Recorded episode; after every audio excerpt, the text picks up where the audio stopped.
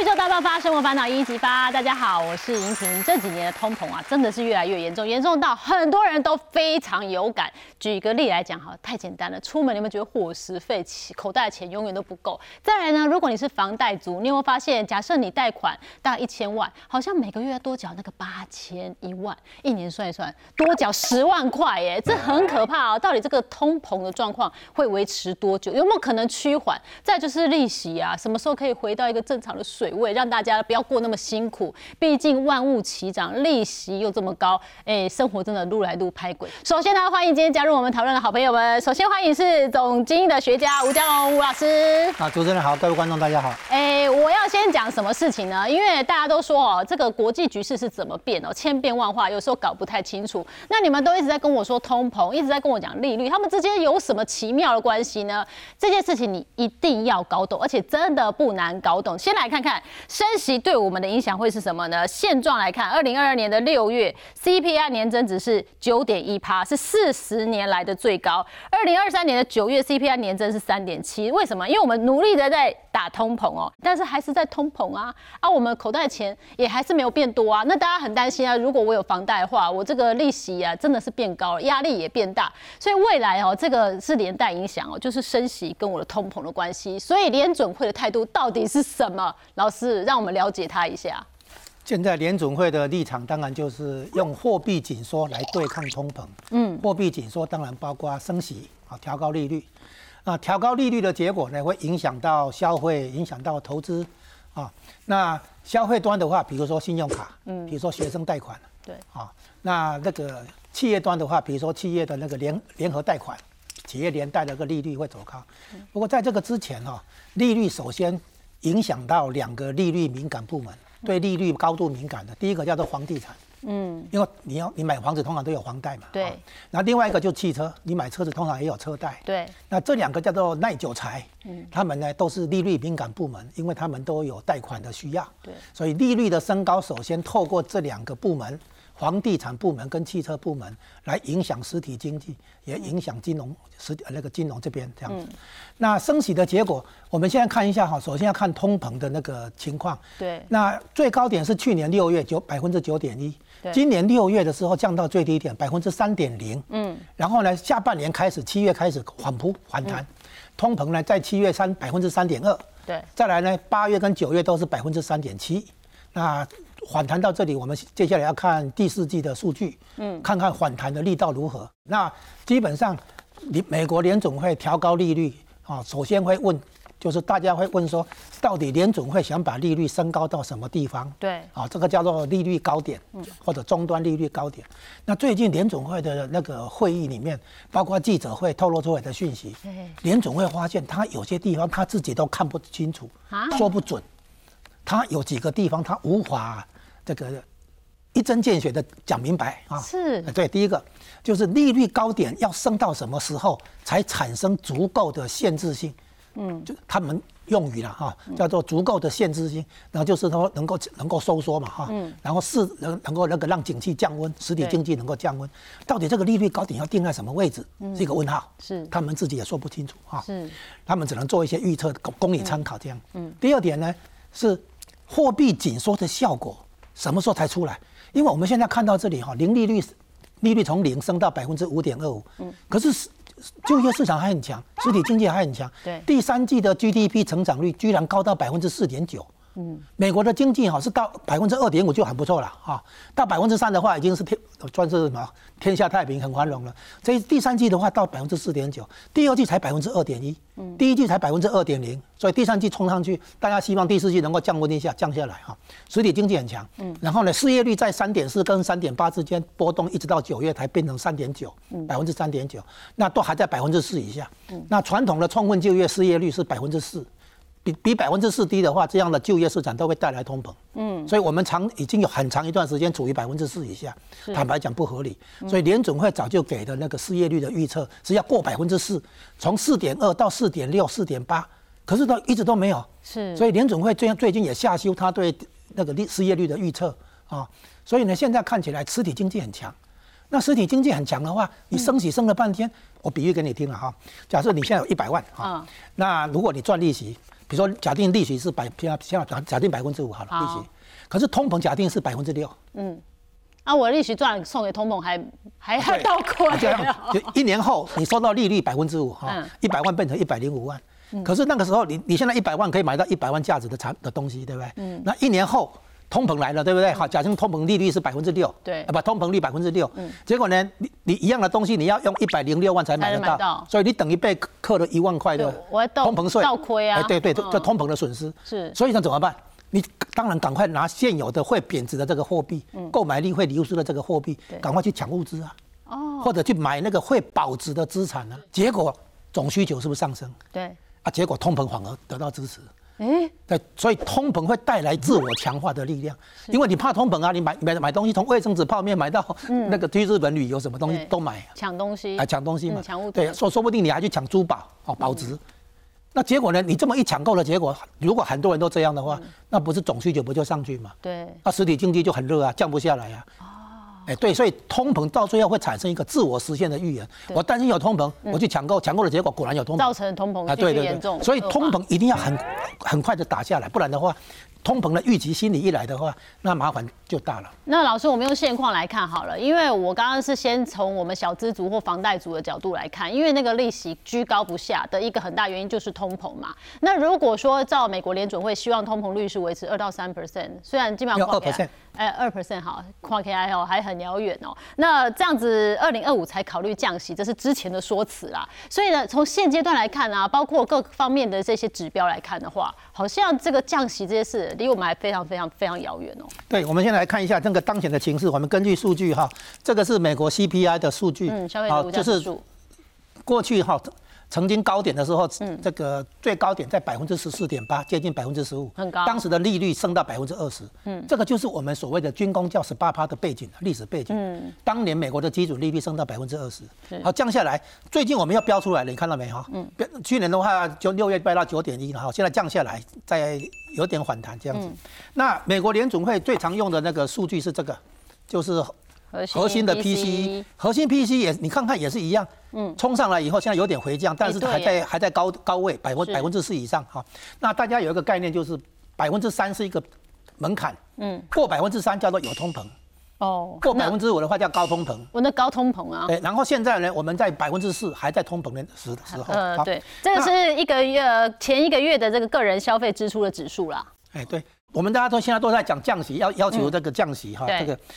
当年也曾经降息过，这是符合大数大多数人的期待，希望降息。蓝线是利率，红线是通膨率。嗯，好，你看蓝蓝线降下来，结果呢，降到比红线还低，结果通膨率上来；蓝线降下来，结果比通膨率还低，红线上来，就是再创新高。哎呦，降息的结果。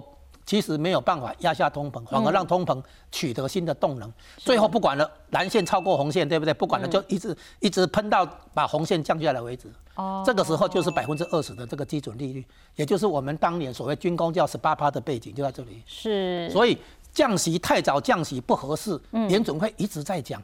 可是华尔街因为你升息的关系，债券部位有亏损，是浮亏账面亏损，对，所以他一直希望说你降息降息降息，一直喊。对，然后呢，找投资人进来买那个公债的相关产品，很多，哎，希望说，哎，升息已经接近尾声，所以公债价格会随着利率降下来而开始涨。嗯，啊，可是呢，不见得。从各个数字来看，不见得，因为你降息的结果不等于后面不会有通膨的反扑啊。哦，是这样子。好，那我们现在看到哈，这个这张图是告诉你，一九七零年代那个石油危机，大家都知道，那当年是石油危机把通膨恶化，对不对哈？可是问题是，生产要素的提供者在面对通膨的时候，有有一个现象，啊，假假定你是房东，嗯，你有通膨，你收到了租金贬值了，你要涨租金，对，你是卖石油的原物料的提提供者，你收到的那个美美元贬值了，你会要求涨油价。嗯，你如果是劳工的话，你收到的工资贬值了，你会要求涨工资。对，三三大生产要素哈，土地、劳力跟原物料，他们会要求弥补通膨的损失而涨价。对，问题是生产要素是成本。嗯，它一涨价以后，成本上升，企业又再涨一轮。嗯，那就变成螺旋性，物价涨了带动工资，工资涨了又推动物价，啊，叫做工资物价螺旋上升，工资油价螺旋上升，工资租金螺旋性上升，这样通膨会没完没了。我们现在看到新的地缘政治冲突是这样哈，以色列在这边，地中海这边，嗯，这边有有冲突的话哈，他的哈马斯、他的那个黎巴嫩、那个叙利亚这边，嗯，背后的老大哥是伊朗，嗯。那如果伊朗卷进来的话，就是说现在的地缘政治冲突会不会对油价造成影响？会不会复制五十年前的那个经验？就关键在于伊朗有没有卷进来。嗯，如果伊朗卷进来的话，你看哈，这个波斯湾这边有伊拉、呃科威特、伊拉克、沙地，还有卡达，还有阿拉伯大公国，还有伊朗自己。对。那伊朗可能封锁这个荷姆兹海峡。嗯。然后这这边的油都出不来。对。然后就会复制当年的石油危机。哎呦。然后就会有那个油价的大幅上涨。不过，老师如果反向来想的话，如果中东中东战事这边稍微趋缓的话，会不会对于通膨来讲露出一个曙光？啊，当然是，就是说油价上涨的压力就被解除。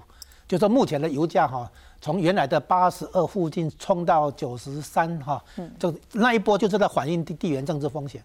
那如果地缘政治风险降下来，再加上那个实体经济在降温啊，因为利率上升上来，嗯，紧缩效果终于开始出来，嗯，这样的话，当然油价还会再往下走。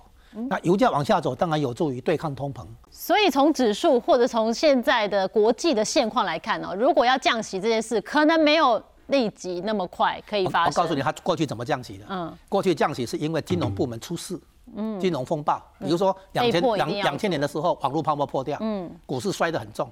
零零七年是刺激房贷风暴，对，华尔街。全部全部全倒哈，到后来金融海啸，对，那金融部门出事，联准会为了追求金融稳定就降息。嗯，请问现在有金融风暴吗？没有啊，对啊，对，现在好像啊，现在的降息的理由是什么？说通膨数据放慢。对，我告诉你一个重点，就是升息跟降息是两套逻辑。升息是为了打通膨，没错。降息不是因为通膨降下来就降息哦，不是，是因为有金融风暴才降息哈。那以我们刚刚在看哦，这个既然这个联准会现在啊，我们呃雾里看花好了哦，我们很希望可以有机会降息。那刚刚也说没那么快降息，老师你帮我们预测一下好了，就您的经验哦，降息的时间点会落在何时？我们过去的两次降息，一次是股市出现大崩盘。嗯，好，另外一次是房地产市场出现大崩盘，就是金融风暴。哎，对，嗯，就是金融海啸那时候。那现在的话看起来，哎，股市跟房市哈，因为已经出现过泡沫破掉，大家都比较小心，嗯，所以现在可能会换到一个新的目标，嗯，新的领那个领域，是。叫做债券市场。债券市场的话呢，如果债券价格跌，那就表示它的殖利率上升。是啊，那我你现在看到目前哈，十年期公债殖利率啊越过百分之四点五，向百分之五推进啊，最近有一些拉回。是啊，但但是呢，如它的那个原理是，十年期公债殖利率迟早要追上两年期，那嗯，再再再下去的话，它迟早要追上基准利率。是。因为长端利率不可能比短端利率差那么多啊。对。你看现在短端利率，现在联准会的基准利率啊是百分之五点二五。嗯。所以十年期公债值利率哈，理论上是往这个方向推进到超过。嗯。它长端利率迟早要超过短端利率。是。啊，所以呢，我们现在看起来还没有看到升息的这个影子啊。哦。啊，因为也你现在也没看到重要的这个市场崩盘啊。你没有看到大银行破产，这个金融机构出现重伤啊，像那个雷曼兄弟这样，你没有嘛？那所以呢，金融部门没有给联准会足够的压力，所以联准会还继续追求物价稳定。它只是兼顾金融稳定，两个稳定的哈，一个叫物价稳定，一个叫金融稳定。它它先继续做它该做的事情，对它对付物价的那个上涨，叫做追求物价稳定。然后兼顾金融稳定，就是说避免升息升到最后带来那个金融部门出状况。嗯，然后呢，甚至于出现金融系统性风险。如果是那样的话，它就一定降息。是，所以他现在为什么要他为什么小心？因为五点二五开始，嗯，因为上次那个刺激房贷风暴的时候的利率就是五点二五，就是像这个利率。哇，然后网络泡沫破掉那个时候的利率是百分之六点五。哇，所以这个接近哎，哎对，所以这个区间我把它称为升息升到深水区。所以他开始小心，怎么小心？不能再暴力升息。不是，他慢慢升了，结果让大家比较没感觉。哦哦，所以他现在三次利率会议升一码。哦。去年是一次利率会议升三码。是。不讲哈，不一样哈。所以他这样升了，结果呢，很多人以为说，哎，升息结束了，不是，它还在升息，那只是能够稍微的它它放慢，为什么？放慢，对，为什么嘛？因为它一定要让利率高到通膨率一个差距，对，才能够打下通膨，是，然后对实体经济产生收缩的效果，降温的效果。嗯，所以你现在看到最近哈刚刚出来的数据，九月份就是现在出出了那个哎十月份了吧，就是那个就业市场的数据，现在有稍微开始降温了。嗯，失业率突破三点八到三点九，嗯，然后呢那个。非农新增就业人数也低于预期啊，大幅下降这样子。再加上那个就业市场的数据的话，坦白讲，让纳斯达克哈涨上来，因为大家以认为可能会停止升息了，嗯，升息可能不会再继续那么多了哈，嗯，就是对升息的这个前景的看好，支撑了最近这一波那个。刚刚我们看美美股的上涨，对。那以现在这个现况的话，如果手上有资金，您会建议怎么去配置？诶。因为太多的不确定性跟风险，所以最好毫毫无疑问现金为王啊！抱一手现金哦，现金为王。因为将来，比如说从股票到房地产，嗯，哦，到很多投资工具跌下来的时候，你手头上没有现金，你怎么去捡便宜？哦。你现在保留现金的机会是说，将来如果你低低档接完了之后反弹的时候，那个报酬率很高的。嗯。你看看哦，疫情爆发的时候，不是股市都假跌很低吗？对啊。那个时候啊，两千年三月的时候到四月的时候啊。朋友去问我说买什么，我跟他讲台积电，他真的去买。你知道他成本多少？两百六十五块。哇！你们啊，你现在知道台积电现在都五五五百多、六百多。五百四。对他买完了，说前阵子不是不是还到六百多吗？对不对？啊，对啊。所以呢，你在低点接了以后，那个反弹那个行情哈，会让你赚的很多。嗯。但是你不要急着要动动不动要去捡便宜。对。哎。就是说，现在有点要休养生息，保留子弹，微微用一点点，别用太多，就是不要 all in，就是不要，英文叫做不要去接那个下坠的刀子，嗯。啊，你等你等刀子在地板上躺平了，再把它捡起来就好了，嗯，所以这个时候要大家尽量现金多一点哈，是因为将来如果股市跌。好，你有机会去捡便宜，你有现金嘛？或者或者黄金碟，你有机会去捡现金嘛？而且捡便宜嘛，就这样。那你现在要去买那个投资标的的话，他们都要面对将来说不定经济经济会衰退这个风险。嗯，那你要去担担这个风险吗？好，那如果现在听老师的话，我把现金子弹都留着，有没有什么样的讯号，我的子弹可以稍微让它飞出去一点？我们现在看到的，就是毫无疑问，第一个讯号就是联总会宣布。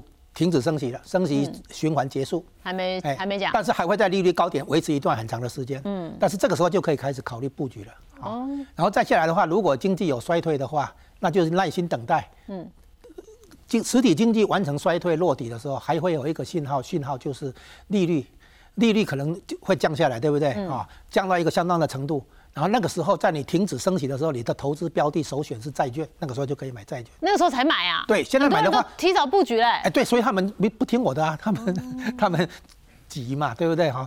升息周期接近尾声，这个就是金融部门在卖债券的一个那个亮点卖点了啊。那其实未必嘛，为什么？联总会都跟你讲嘛，还不排除以后要升息嘛。为什么？因为他不晓得紧缩效果什么时候出来嘛。嗯。他可以什么时候终于可以放心说等待那个实体经济的降温嘛。嗯。最近的实体经济的降温才露露一点迹象而已嘛，所以他现在还不放心嘛。是。不排除升息嘛。嗯。的将来，那通常哈是那个利率要比通膨率高两个百分点。